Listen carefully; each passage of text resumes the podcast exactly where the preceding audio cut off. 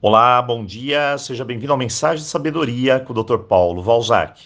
Ontem chegou uma seguidora e me perguntou, Dr. Paulo, estou fazendo Roponopono há semanas e nada funciona. Bem, a primeira coisa que eu perguntei para ela foi, como você está fazendo Roponopono? E claro, ela está fazendo completamente da forma errada. Mas depois de uma breve explicação, inclusive indiquei o nosso vídeo à bula, o acerto foi feito. Porém, eu pressenti que existia algo mais a ser feito. Então eu perguntei: você faz todos os dias o Roponopono? Com disciplina? E de repente a resposta: Ah, doutor Paulo, eu faço quando dá. Perceba, eu faço quando dá. Que comprometimento é esse? Essa resposta é daquele sabotador da procrastinação. O que diz mais ou menos assim: tem muitas coisas mais importantes para eu fazer além disso. E aí a nossa lista que segue é: vou dormir, vou assistir TV, por aí vai. Então ficou claro que ela não era disciplinada e comprometida e procrastinava. Ou seja, ela não cumpria as prioridades e, aliás, nem sabia ao certo quais eram.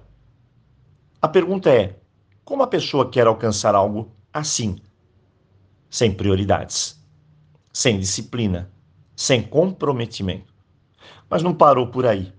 Então eu perguntei: para que ela queria fazer? E aí, senta que lá vem a história. Tudo que ela descreveu foi uma vida completamente negativa, mais parecia que ela vivia no inferno do que na terra. Tudo era ruim, as pessoas eram ruins, as pessoas eram culpadas, o lugar era ruim, a vida era ruim, todo mundo era ruim. E a negatividade era gigantesca. E estava claro, mais um sabotador. Ela olhava tudo, tudo de forma negativa. A começar pela vida financeira. Tudo era uma bagunça, uma tremenda bagunça. Mais outro sabotador, a desorganização geral. O cartão dela parecia uma mina de ouro, mas o ouro é, se transformava em dívidas intermináveis. Ela não sabia quanto ganhava, ela não sabia quanto gastava, ela absolutamente não sabia nada. Era um caos. Para aliviar um pouco, eu perguntei o que ela estava fazendo para ajustar tudo isso. E ela me disse que começou a vender alguns produtos. Então eu perguntei quais? E ela me descreveu. Muito bem, fiz outra pergunta. E a pergunta que eu fiz foi: Você tem um perfil de vendedora? Ou está fazendo algum treinamento para vender menor, melhor?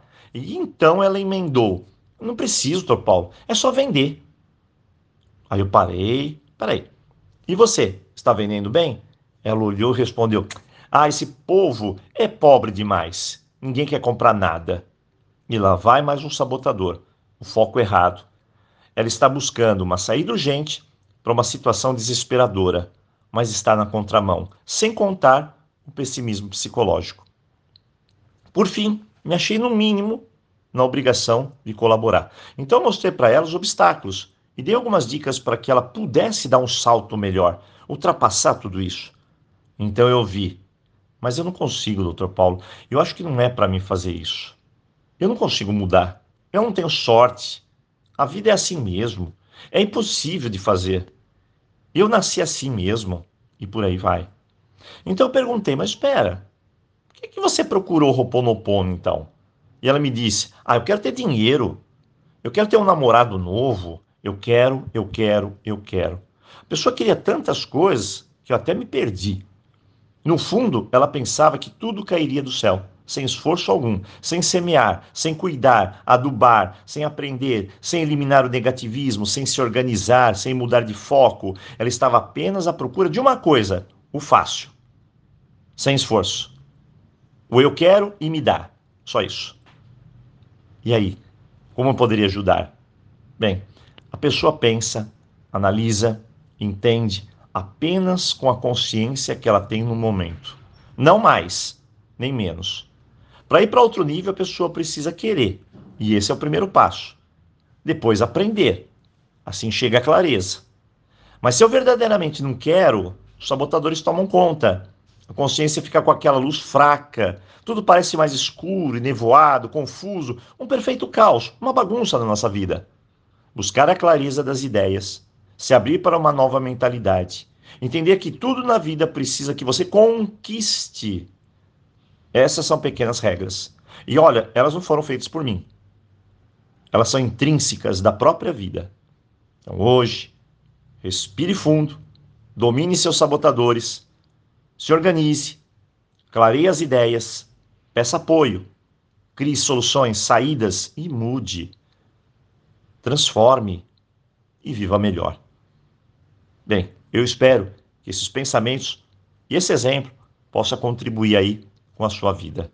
Eu desejo um ótimo dia e, claro, aloha!